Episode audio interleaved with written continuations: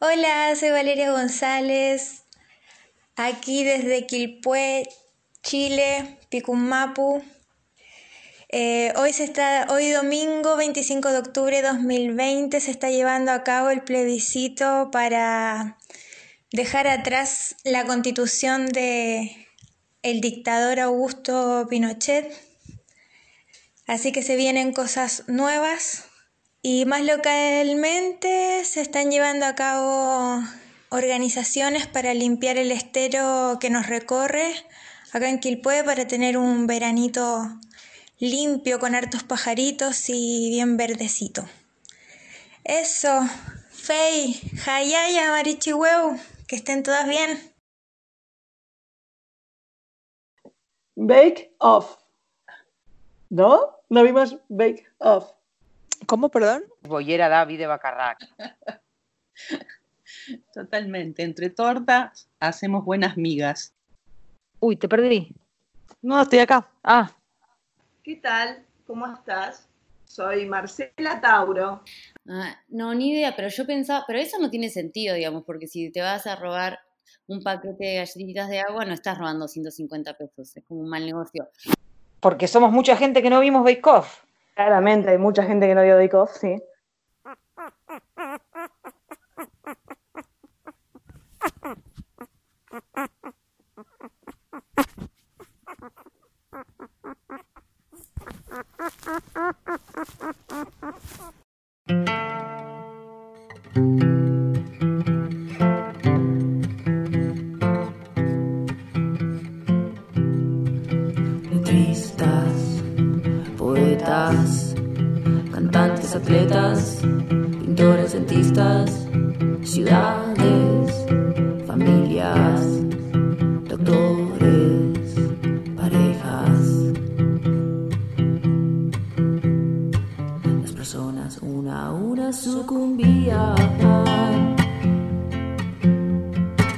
Se puso de moda y se abandonaron las vidrieras. Se olvidaron los espejos y los trabajos se perdieron y ya no quedaba nada. Y como todos sucumbían era una gran coreografía y no había otra cosa porque las palabras ya saben sucumbían.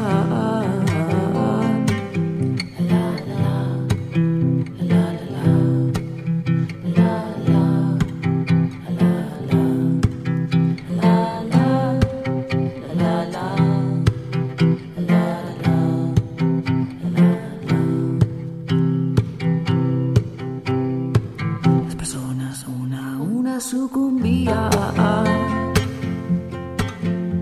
Sucumbir se puso de moda y se abandonaron las vidrieras. Se olvidaron los espejos y los trabajos se perdieron ya no quedaba nada.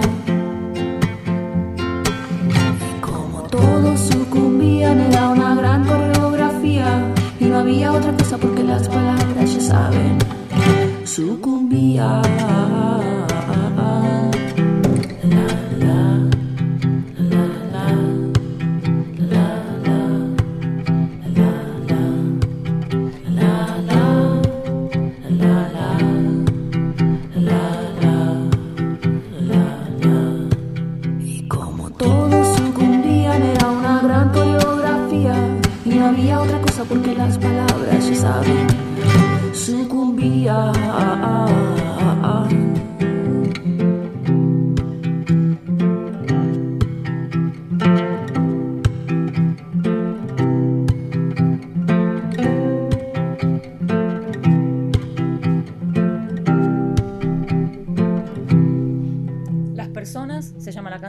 Las personas se llama el álbum y la artista se llama Lola Granillo. Esta canción la habíamos escuchado en el episodio 2 de No Vimos Bake. Este es el episodio 15 de No Vimos Bake. ¿Por qué estamos repitiendo? Porque no había internet, no había luz, así que mm, lo que hicimos fue buscar audios que hay en esta computadora y encontramos cosas. La primera cosa que vamos a compartir que encontramos es esto que es los primeros pasitos de armar un show nuevo o de pasar de un show que ya hicimos muchas veces a un show nuevo. como un ensayo súper, súper verde. Creo que es esto, por ahí es otra cosa. Este audio debe tener, yo creo que cinco años. Querer estar bien versus querer estar mejor es el chiste viejo, porque no es lo mismo abolir el privilegio que extender el privilegio para todos. Como muchos queremos estar mejor. Y la noción esta de que si nos juntamos va a ser mejor, va a ser más fácil estar mejor, y allá vamos todos juntos a tratar de estar mejor. Nos vamos acercando hasta que alguien que ya está mejor nos ofrece estar mejor, pero a vos solito. Y en octubre del año pasado estábamos todos absorbidos por el ébola en Sierra Leona. ¿Se acuerdan? Fue el año pasado, en octubre, ahora. Ahora ni nos acordamos. Como que pasan los hashtags fa, fa, fa. Cuba mandó médicos a Sierra Leona porque te estaban pidiendo.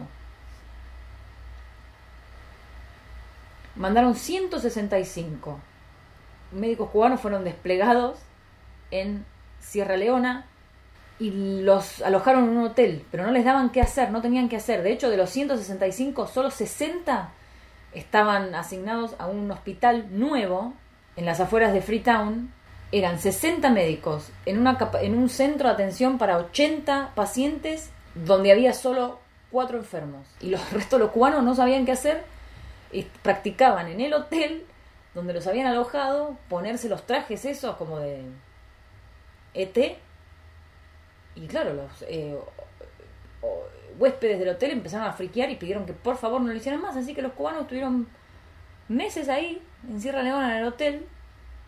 Y vos decís, pero qué espíritu de sacrificio.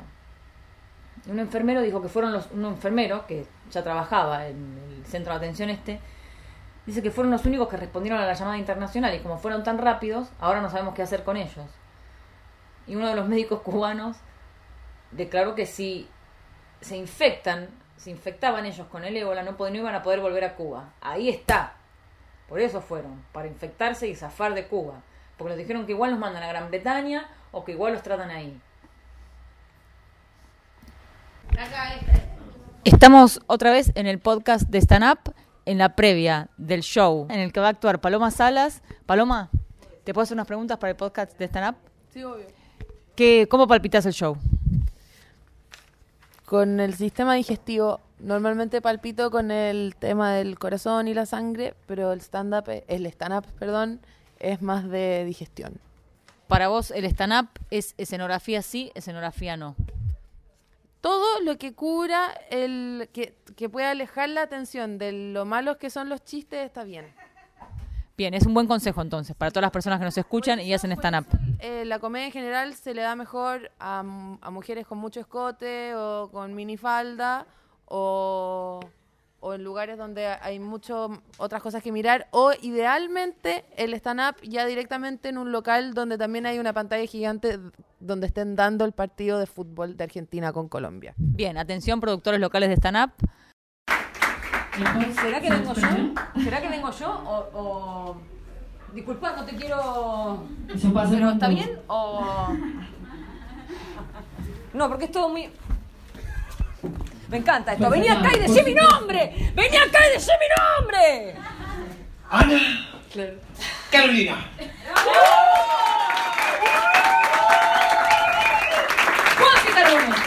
Carolina. Hoy estoy malísima.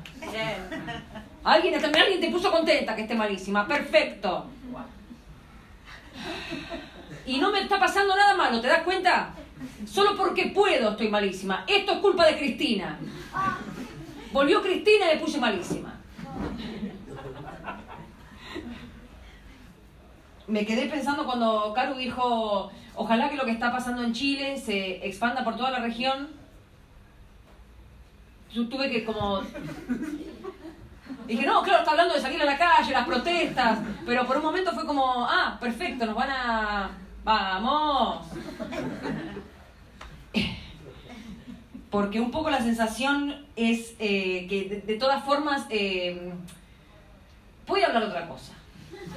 Porque desde que me enteré que el clítoris sigue creciendo, no pude evitar hacer la matemática de que. Y el resto del cuerpo se va achicando.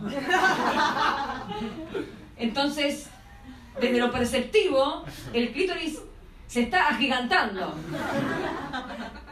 Y desde ese momento no pude pensar más que en clítoris de distintos tamaños y como algunos clítoris, si los estimulás mucho, medio que te escupen un,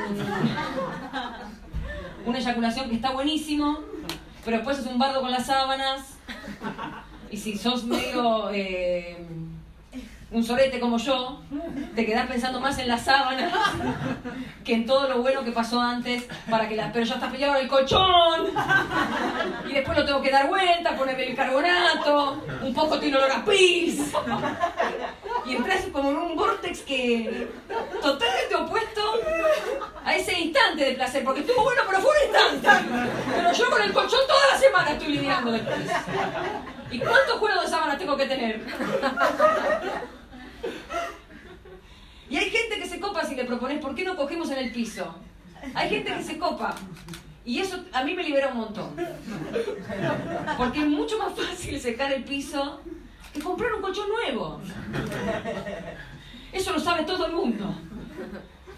Pero tampoco es que digo, eh, ¿por qué no cogemos en el piso? Porque si eyaculamos vamos a limpiar mejor. No, digo, ¿por qué no cogemos en el piso? Porque me parece que antes de, no sé si está de acuerdo con esto que voy a decir, que decir antes de, antes de empezar a coger, ¿cuándo empezamos a coger? Debatible. El primer eh, mensaje de Instagram o no sabemos, pero es antes de, de efectivamente empezar a coger, decir no, cojamos en el piso porque después si eyaculamos ya no eyacula nadie. Se canceló esa posibilidad. Y mirá lo turra que soy, que me molesta cuando eyaculamos, pero igual no quiero cancelar la posibilidad, que pesada. Porque teniendo la oportunidad de cancelar la posibilidad, listo. Vamos y cogemos sin eyacular, nadie queda embarazada, porque después es un bardo cuando tu amiga te llama y te dice estoy embarazada y vos te quedas pensando, ah, me está diciendo que yo soy la madre, y puede ser. Y ahí me pongo a hablar de algo que si no estabas ahí no tiene sentido. O no soy tan graciosa. En este episodio de No Vimos Off estamos pasando pedazos de stand-up viejos míos porque no tuve internet y no, no pude hablar con nadie. Ese show fue Resina, el show de Juan Picarbonetti en Cogollos del Oeste, fue a fin del año pasado, principio de este año, antes de la pandemia. Y ahí fue cuando surgió por primera vez un material ese de mm, coger en el piso y tal que terminó estando en el video del show largo. Esta trivia para quienes son super fans de los chistes. Y a ver si conseguimos hablar en el episodio de hoy con Caru Garzón, que es a quien menciono, que es quien actuó antes que yo ese día y habló de que el clítoris no para de crecer eh, nunca en la vida. No sé si hasta dijo que seguía creciendo después de la muerte, no sé. Pero bueno, la, la premisa que tomé para todo eso que dije, que resultó gracioso y que después seguí usando, totalmente robada de Caru Garzón, que es una comedianta colombiana que vive en Chile y por eso había estado hablando de Chile en su set. Hola tú, ¿cómo estás? Qué bacán escucharte. Ando en Valparaíso, aquí con solcito, día histórico para el territorio, aunque ningún estado nos cuida. Pero eso, cariño, aquí haciendo oficio, muy juicioso. Te mando abracitos.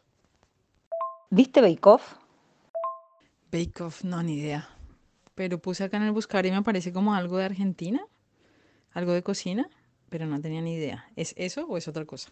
Pero así nomasito no me suena. Es eso. Es una buena noticia que no lo hayas visto. Hablando de buenas noticias, ¿podrías compartir con nosotros una buena noticia no inventada? Vale. Eh, Bake Off, no, ni idea. Pero puse acá en el buscar y me parece como algo de Argentina, algo de cocina, pero no tenía ni idea. ¿Es eso o es otra cosa? Pero así nomasito no me suena. Es eso. Es una buena noticia que no lo hayas visto. Hablando de buenas noticias, ¿podrías compartir con nosotros una buena noticia no inventada? O sea, real. eh, bueno, lo, lo pienso y, se me ocurre, adivina qué. Desde el stand-up clitoriano, mm, esa, esa noticia me parece muy buena, que el clítoris sigue creciendo. Es muy bueno que me digas esto porque acabo de encontrar el audio de ese show que hicimos juntas, donde vos dijiste lo de que el clítoris seguía creciendo y yo lo usé de premisa y seguí y siempre que cuento esos chistes, porque los sigo contando, pienso, le estoy robando este chiste a Caro Garzón, pero igual no dejo de contarlo. Y quería justamente hablar con vos de este tema, de la propiedad intelectual. Así que me encanta que lo hayas traído a colación. Sí, también me acuerdo. Y em, recién estábamos empezando este año, este hermoso año, y me acuerdo que eh, empezaste tú tu rutina diciendo, eh, claro, para, si el clítoris sigue creciendo, ¿qué pasa? ¿El cuerpo se encoge? Y em, no tengo rollo, yo creo que em, es una muy buena noticia en efecto, y creo que podemos sacarle mucho provecho, así que em, creo más en una propiedad intelectual colectiva, la verdad. La imitación es muy buena. Jiji. En algún momento conversábamos y mm, una compañera decía que, que había vivido en Brasil y que había conocido gente de Argentina y que se le había quedado esta forma de eh, hablar en argentino, entre comillas, cuando tenía que decir las cosas de frente. Así que yo creo que igual es ahí un recurso que tenemos em, a la mano. Después nos reíamos de eso porque sí, de frente, ¿viste? De frente al mar, en Valparaíso.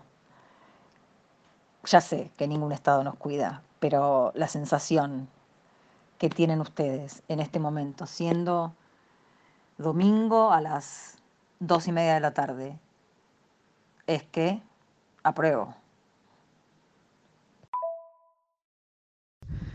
Eh, mira, pues circunda una, una atmósfera de apruebo, aprobamos la revuelta social, yo creo, porque eh, sí creo que es súper importante un nuevo imaginario y sí, pues más que una constitución es como otra forma de percibirnos lo que necesitamos, pero, pero ojalá sea apruebo y convención constituyente, eh, nos vendría súper bien, sobre todo pues reconociendo lo que costó que eso esté ocurriendo hoy todos los años y, y además el, la revuelta social que ya cumplió un año, pero donde asesinaron a muchas personas, torturaron, violaron y, y mutilaron a más de 400. Eh, entonces es esa resistencia la que toca recordar. Yo sinceramente no le creo a los estados. Eso, porque no nos cuidan, nos cuidamos entre nosotros. Eh, dudo que ahora les dé por cuidar los derechos y la vida, no les creo ya. Eh, pero sí creo que está bueno eso, otros imaginarios posibles, otros mensajes. Y le apoyo más a la, le apuesto a la, a la resistencia comunitaria, cariño. Eso te cuento. Así que ojalá que sea un, un resultado igual que nos mantenga en pie. En pie de imaginación, de, de activismos gozosos. Me gusta esto de que lo que se aprueba es la revuelta y que la revuelta tiene sus grandes problemas con la Constitución y el Estado. Está buena esa imagen. Dale, sí, y bueno, gracias por la conversa. Eh, veamos qué ocurre. Eh, lo que sí es que sí, es difícil de contestar esa pregunta y me, ¿sabes qué pasa? Que me remonta a 2016 en Colombia cuando se hizo el plebiscito por la paz. Eh, y se preguntaba si se quería o no la paz, como también para respaldar los acuerdos que se habían firmado de manera reciente, y ganó el no, eh, como si no quisiéramos la paz. Y se sabía que la respuesta era la otra, pero hay un cuento con esta manipulación de los fundamentalismos, de, ver un peligro en la perspectiva de género. Y, y siento que ese tipo de cosas, claro, pasan la cuenta. Eh, veamos qué pasa. Veamos qué pasa y que eso, que no nos desanime.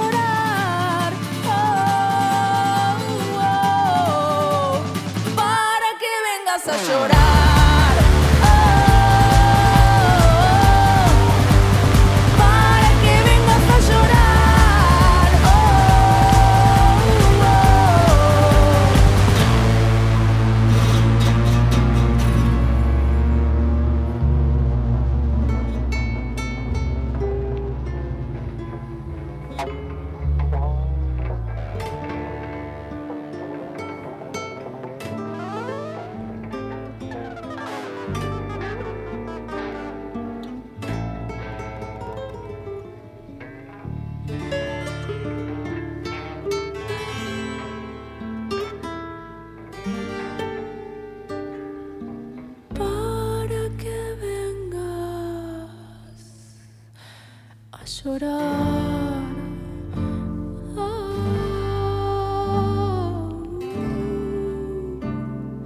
Para que vengas a llorar.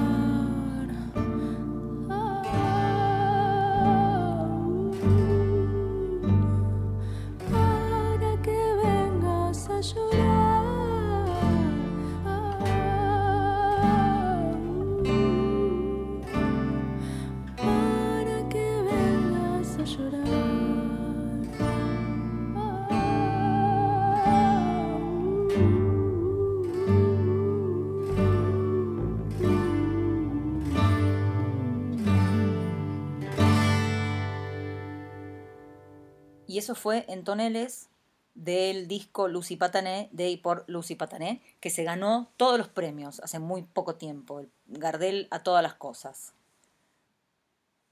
Esto fue el episodio 15 de No Vimos Bake. Nos encontramos en el episodio 16 de No Vimos Bake. A ver qué forma tiene.